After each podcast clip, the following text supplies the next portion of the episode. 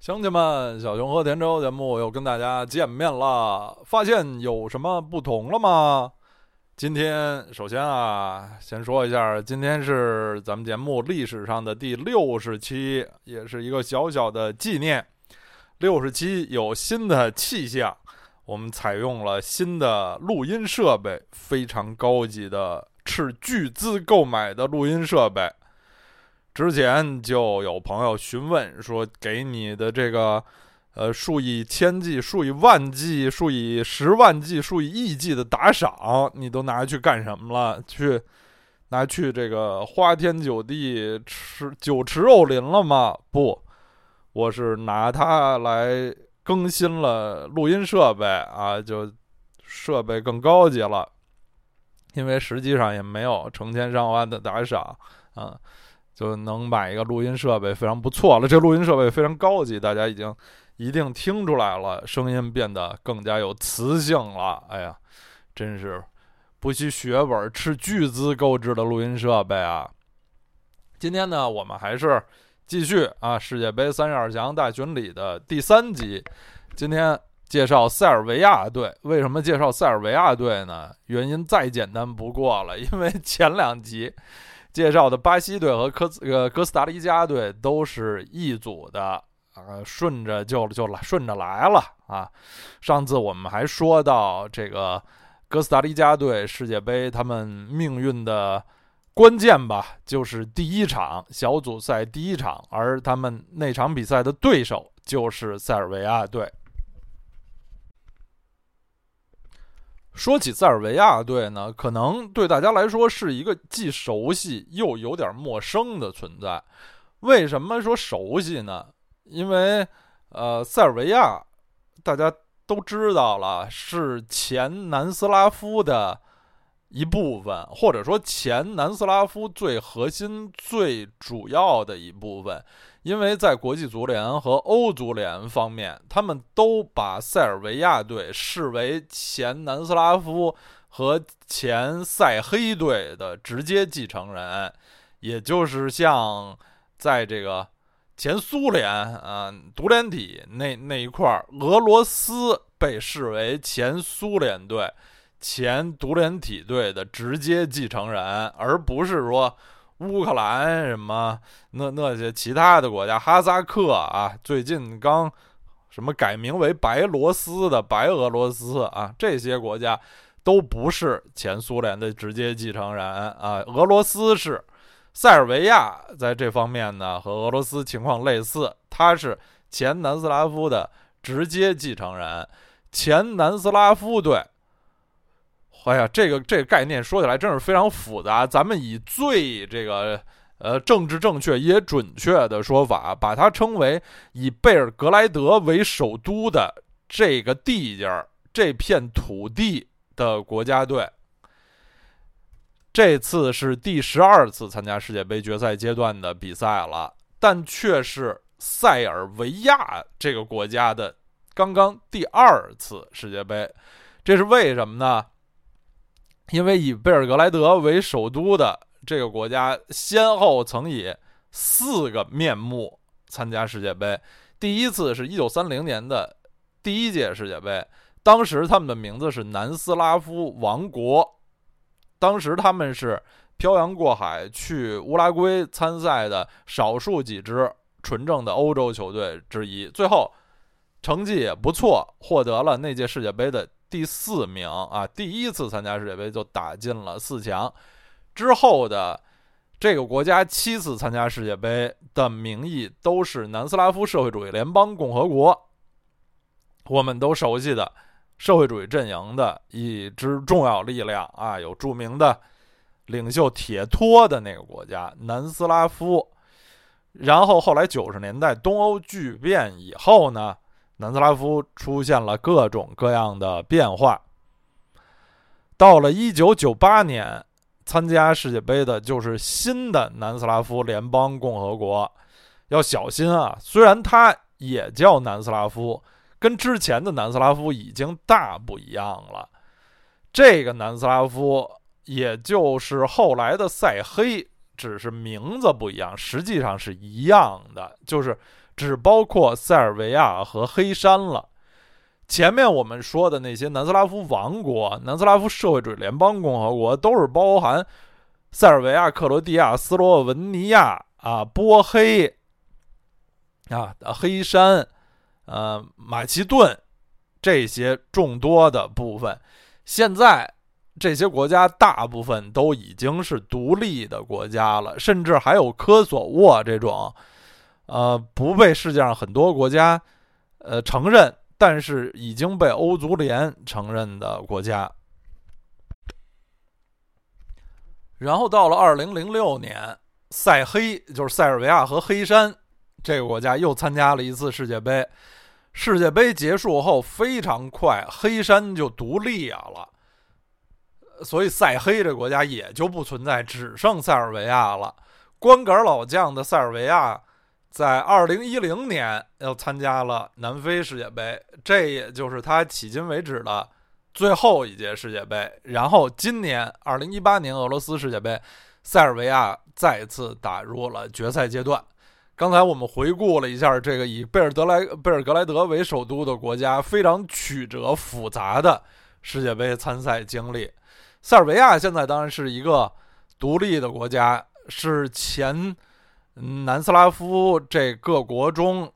面积最大、人口最多的，它有七百万人口，这个和咱中国一比不算什么。但是在巴尔干半岛也是一个大国强国。呃，前面说过啊，他们是这个前南斯拉夫队的直接继承人。前南斯拉夫在一九三零和一九六二年。曾经两次打进世界杯四强，都获得了第四名。此外，还进过四次八强，其中三次第五，一次第七，这个成绩是相当不错的。呃，可以说一直前南斯拉夫就是世界足坛的一支重重要力量。对了。对中国游客来说啊，塞尔维亚有一个很重要的意义，就是它是第一个真正对中国人免签的欧洲国家。呃，是从好像是去年年初开始的。我看过一些游记，就是有中国的普通的游客自助游去塞尔维亚，是真的可以去的啊。就是真正对中国人免签的第一个真正的欧洲国家，目前到目前好像也还是唯一一个吧。啊，前几天我听说这个波黑，就波斯尼亚和黑塞哥维那，有可能啊，也这个布塞尔维亚的这个良好榜样吧。但是目前就是这个很准确的板上钉钉的国家就是。塞尔维亚唯一一个，塞尔维亚好不好玩儿？我没去过，也不知道。就从人云亦云的标准来看吧，它可能是不如克罗地亚，不就应该是不如克罗地亚。克罗地亚是有很多的这个海滨，然后这个历史啊也更。更有趣一些吧，它的著名的旅游城市像杜布罗夫尼克、斯普利特什么的。塞尔维亚是一个完全的内陆国家，在这个前南这些国家里头，呃，克罗地亚、像波黑、这个黑山、斯洛文尼亚都是临海的，至少有出海口吧。这个塞尔维亚、马其顿还有。地位至今这个未定的科索沃，这些是内陆国。然后，为什么说塞尔维亚对大家觉得有点陌生呢？主要是因为在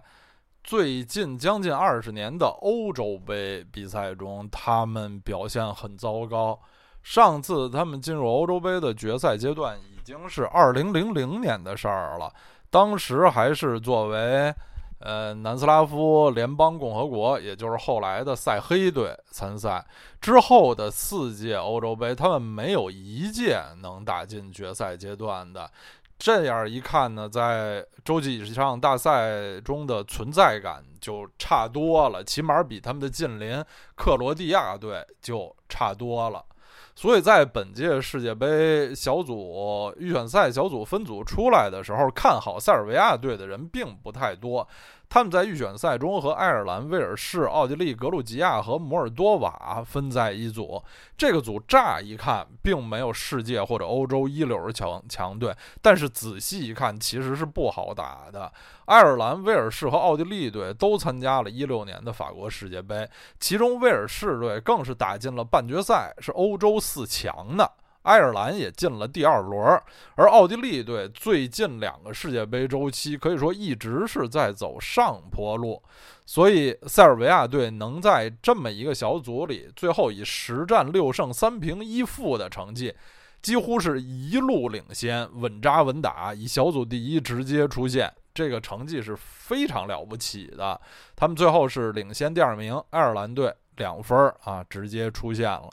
在小组里，他们是获得胜场最多、进球最多、净胜球也最多的球队，实至名归的小组第一。十场球里唯一输的一场是倒数第二轮客场二比三输给基本上已经出现无望做困兽斗的奥地利队。嗯，对欧洲杯四强拥有大圣贝尔的威尔士队，主客场都是一比一。都是在落后的情况下扳平，对另一个主要对手爱尔兰队是主场踢成二比二，客场一比零取胜。对奥地利，刚才说客场二比三失利，那主场三比二拿下。然后对格鲁吉亚和摩尔多瓦这两支弱队都是主客场双杀啊，这个成绩是非常不错，很稳健，超出了大部分舆论的预期。虽然在预选赛中成绩不错，但是塞尔维亚队目前在世界杯小组出现的前景呢，似乎呃被大多数人都不太看好。不光是说这离巴西队这实力相差甚远，就算是和哥斯达黎加和瑞士相比，好像看好他们的人也会相对少一些。这是为什么呢？首先，一个原因就是他们即将带队参加世界杯的主教练姆拉登·科尔斯海季奇是一位彻头彻尾的菜鸟教练。为什么这么说呢？那刚才说的他们在预选赛里那么这个一路稳扎稳打的表现是谁带出来的？其实不是现在这位科尔斯塔基奇，是他们的上一位主教练。上一位主教练是一位老帅，他名字叫斯拉沃柳布穆斯林。这个这个姓氏特别容易这个产生误会和混淆啊。但是没办法啊，这是人家的姓儿，他的姓儿是穆斯林啊，M U S L I N。那这。只能译成穆斯林，就是塞尔维亚队的预选赛完全是这位穆斯林教练带的。按说预选赛踢得这么好，那带队参加世界杯应该是手拿把钻、板上钉钉的事情。但是不知道是出于什么原因，可能啊，主要是这个穆斯林教练和塞尔维亚足协有矛盾。所以出现了非常诡异的带队小组第一世界杯出现以后，却你说是被解职还是双方和平分手吧？反正直接后果就是穆斯林下课了。下课了以后呢，塞尔维亚足协就急忙扶正了当时他的助教科尔斯海季奇。这位科尔斯海季奇呢，这个名字大家应该。呃，老球迷应该不太陌生，他是这个塞尔维亚足球的一位传奇后卫吧，应该可以说，他今年四十四岁，踢球的时候的呃最主要的这个足球生涯的巅峰期都是在德甲度过的，曾经在呃布莱梅和沙尔克零四队。都呃效力过不少年，呃，既得过德甲冠军，当然是在云达不莱梅，也得过德国那个德国杯的冠军。作为球员，是一位非常优秀的球员啊，也代表这个啊塞黑队参加过2006年的世界杯。但是作为教练来说，他的经验是非常浅的。呃，是刚才说他算是这个穆斯林的助教。但就算是这个助教吧，其实都稍微有点勉强，因为穆斯林其实有自己的助教团队，科尔斯塔季奇不是其中之一，只是塞尔维亚足协来这个力保他，坚决要求他穆斯林把他加入自己的这个助教团队，因为说科尔斯塔季奇是这个咱们国家一位传奇的老将啊，我们要这个培养他。呃，年培养年轻的教练，就把他塞进了穆斯林的教练组。实际上，他在这个教练组有多大的作用，有多少发言权，其实也很难说。然后，穆斯林下课以后呢，塞尔维亚足协就把科尔斯塔季奇扶正了。当然，一开始就是在一七年，还是呃作为这个临时教练。所以当时世界杯抽签儿啊什么的，就是。最早的那一批世界杯三十二强的总结和前瞻，塞尔维亚队都有一个很可笑的一个情况，就是他们的主教练是一位临时的代理主教练。然后到了二零一八年，呃，科尔萨季奇被真正的扶正啊，塞尔维亚足协确认他将带队参加今年的俄罗斯世界杯。但毕竟呢，这位少帅的。带队经验太少了，这个之前他没有任何的俱乐部执教经验，这个世界杯的预选赛也不是他打的，所以他全部的不是国家队执教经验，他全部的执教经验只有两场球，就是一七年十一月塞尔维亚队出访东亚踢了两场热身赛友谊赛。其中第一场就是对中国队，当时在广州，他们二比零啊，比较轻松的胜了中国队，然后又在韩国釜山和韩国队踢成一比一，这两场比赛的结果都还都还可以吧？啊，也有助于科尔斯塔基奇他最后被扶正，但无论怎么说，这名教练的。执教经验太匮乏了，这个很难令人有很高的信心，这是大家不看好塞尔维亚队的第一个原因。此外的原因是什么呢？咱们先卖个关子，咱们先去看他们的阵容，然后再总结。其实说完阵容，大家就也能意识到了。好。我们还是从门将开始说，他们的门将是一位老将啊，是三十五岁的弗拉基米尔·斯托伊科维奇。这个斯托伊科维奇是呃塞尔维亚人常见的一个姓氏，现在在中国广州富力队已经执教多年的前南斯拉夫著名球星德拉甘·斯托伊科维奇也是这个姓氏啊。这位门将斯托伊科维奇呢，呃，他的外貌特点是爱戴一个那个发带，头上戴一个发带。他在一零年八年前的南非世界杯就是国家队主力了，当时对德国队的那场比赛还曾扑出过德国呃波多尔斯基的点球，最后塞尔维亚是爆冷一比零击败了德国队，但最后他们还是没能在小组出线。这位斯托伊科维奇从零六年就进了国家队了，最近十年一直是塞尔维亚国门的第一人选。这名球员是个不折不扣的足球流浪者，他在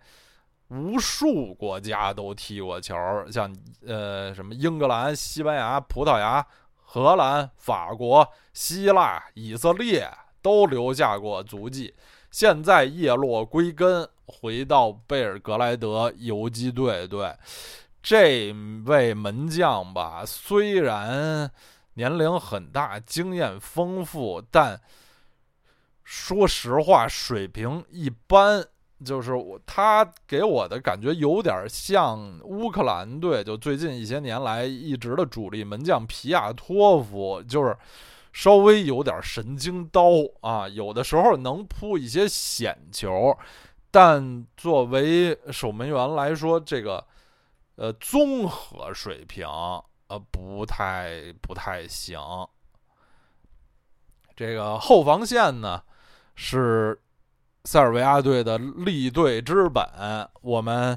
前面介绍哥斯达黎加队的时候说过，这个后防是哥斯达黎加最关键、最自豪的一条线。其实这个小组除了巴西队以外，另外三个队都是以防守起家的。呃，瑞士队的这个呃稳守风格也非常著名了，但其实塞尔维亚队也是这么一支以。防守见长的球队啊，他们的后防线很强，但是也颇为不年轻了。他们的老队长是布兰尼斯拉夫·伊万诺维奇，是英超切尔西的，可以说是说是传奇后卫了啊。他在切尔西是主要打右边后卫。但是在国家队基本上都是打中后卫啊。现在他在俄罗斯的圣彼得堡泽尼特队效力，还是在世界杯东道主俄罗斯踢球。今年已经三十四岁了啊，依然是国家队的队长和后防线上不可缺少的核心核心球员。嗯，塞尔维亚队通常是采用三中卫的战术。在预选赛中比较常用的人选，除了老将伊万诺维奇之外，还有比较年轻的纳斯塔西奇和尼古拉马克西莫维奇。纳斯塔西奇也是一位年少成名的后卫，他很早在佛罗伦萨成名，后来被曼城买走，辗转多年，现在是在呃。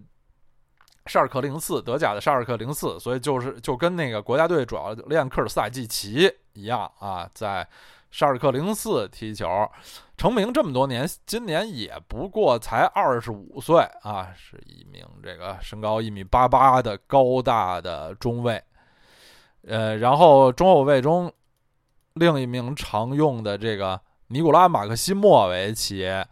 呃，也在俄罗斯效力，他是。效力于那个莫斯科的莫斯科斯巴达队。马克西莫维奇身高就更高了，他有一米九三。他成名是在意甲，在都灵队，后来去了那不勒斯，但是在那不勒斯没站稳脚跟。现在在莫斯科斯巴达克是租借啊，租借效力。他是。九一年生人，中后卫上他们常用的这个呃替换球员啊，有这个在比利时根特效力的斯特凡米特罗维奇，因为他们这个锋线上啊还有一位米特罗维奇，这位是斯特凡米特罗维奇。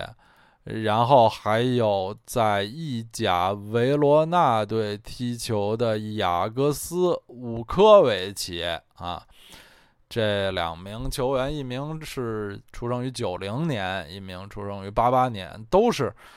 呃传统的前南斯拉夫后卫，就身材高大，球风硬朗。在边后卫上面，他们。呃，有两名两名老将，一个是西甲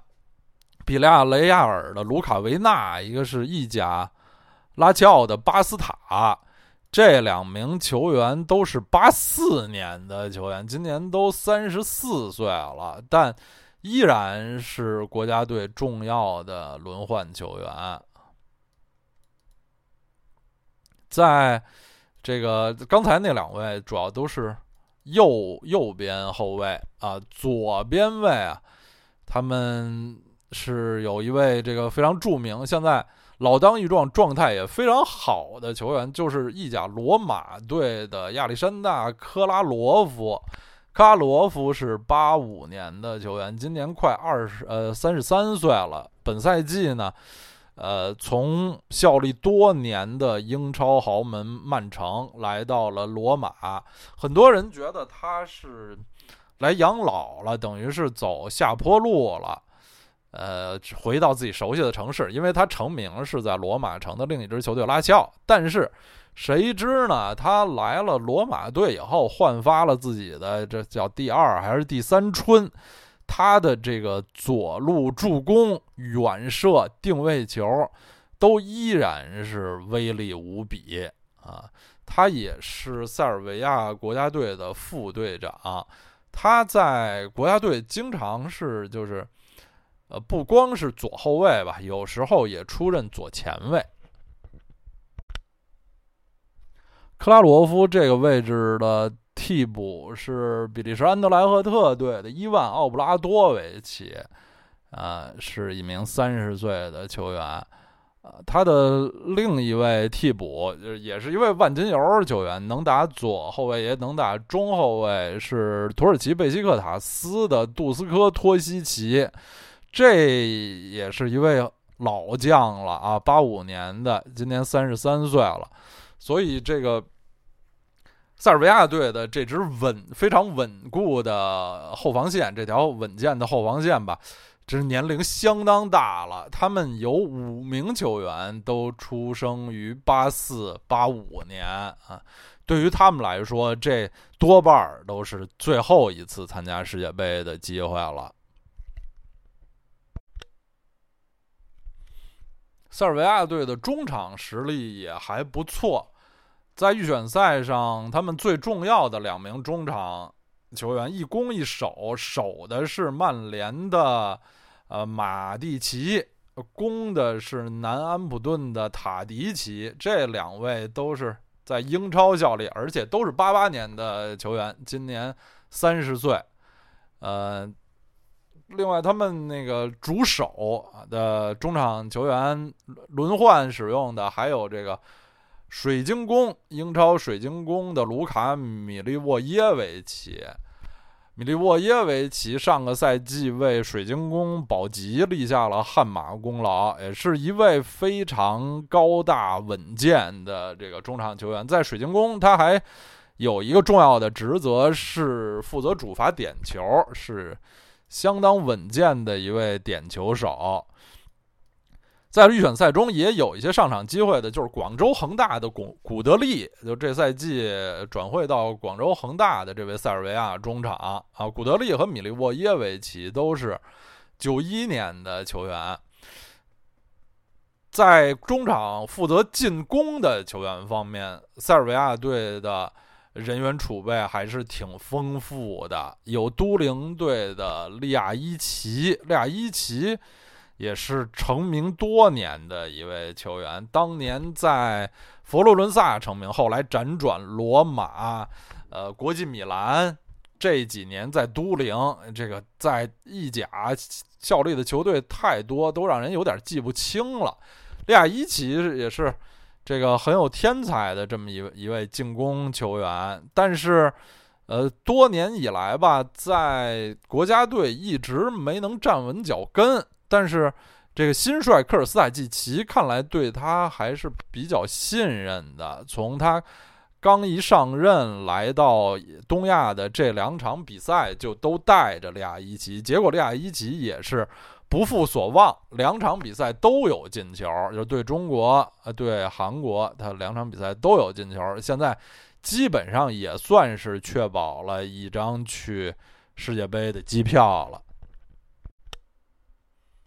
在预选赛中出场也很多的一位攻击型中场是德甲汉堡的菲利普科斯蒂奇，科斯蒂奇成名于德甲的斯图加特，最近两年在汉堡效力。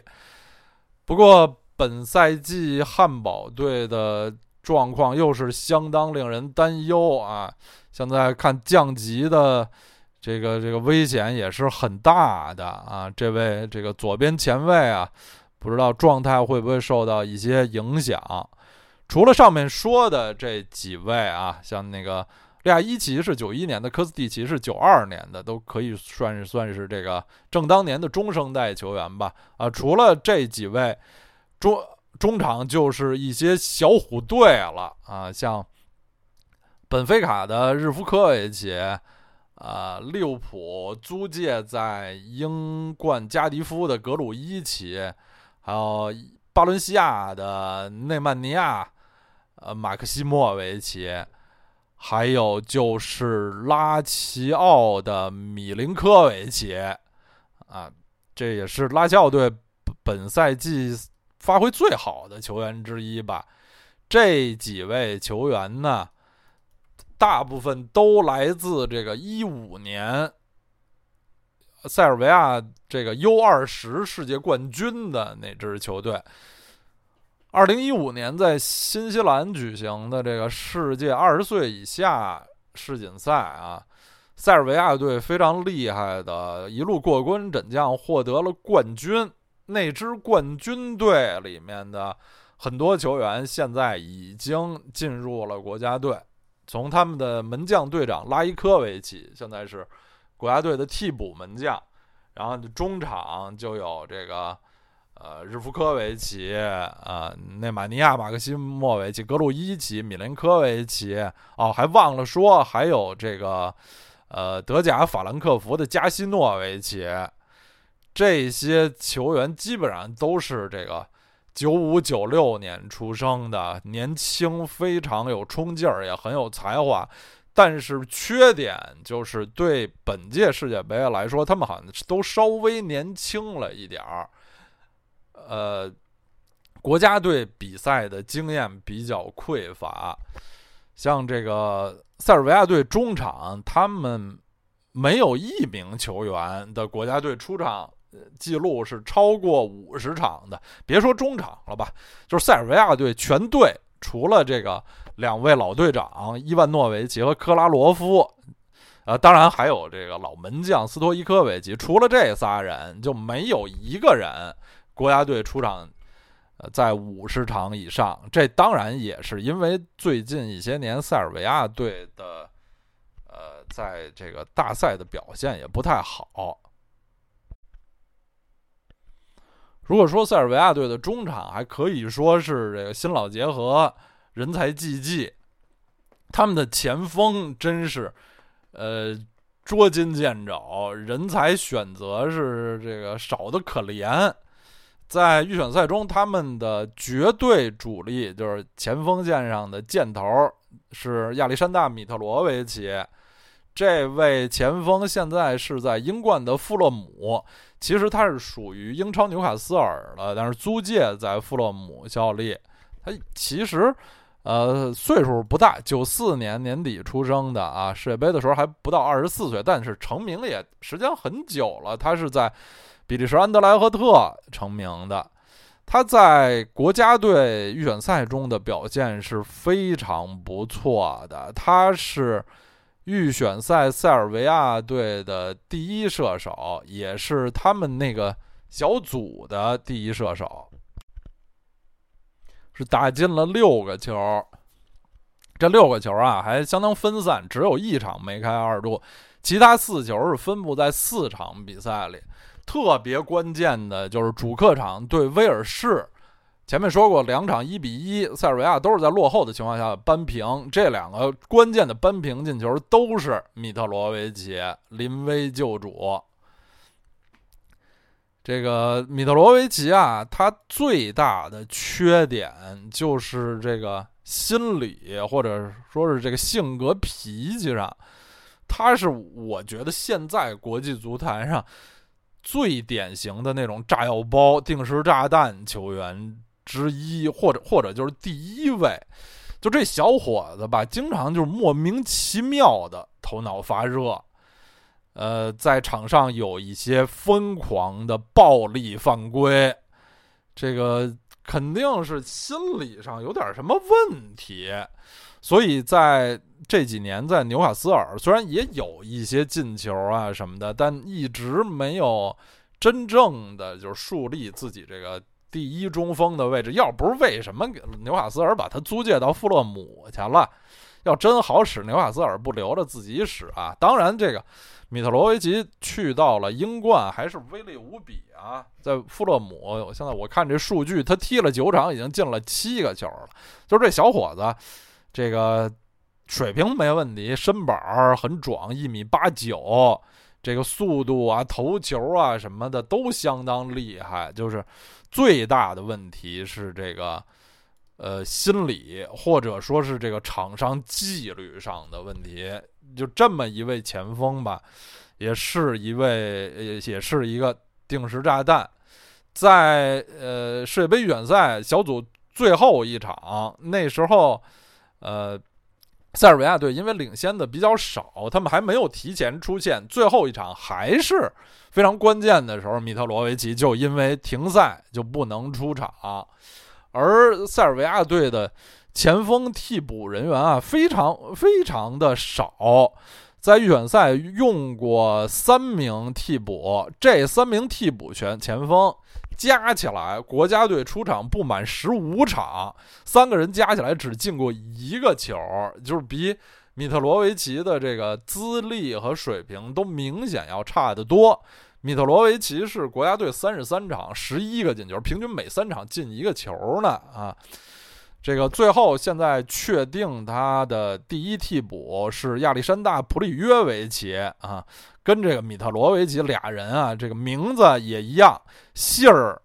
其实都只有只有四个字母不一样，一个米特罗维奇，一个普里约维奇。普里约维奇能获得这张世界杯的机票，主要就是因为刚才说的预选赛最后一场他临危受命啊。最后一场是塞尔维亚主场对格鲁吉亚，按说应该主场拿下这个弱队没有什么问题，赢了就能小组第一出线。但塞尔维亚队还是一直耗到呃下半场将近三十分钟才打破这个僵局，进球的就是这位亚历山大·普里约维奇啊，普里约维奇现在是在希腊联赛踢球，这就是塞尔维亚队基本阵容的情况了，大家也可以。听出他们的一些弱点所在了。弱点一个是这个老门将斯托伊科维奇发挥并不非常稳，然后后防线的一些关键球员年龄偏大。呃，总的来说吧，这个全队都稍微有一点这个老的老，小的小。中生代关键的中生代球员稍微有点欠缺啊，这么一个问题啊。当然了，这个像这个中场的马蒂奇和塔迪奇两位中生代球员还是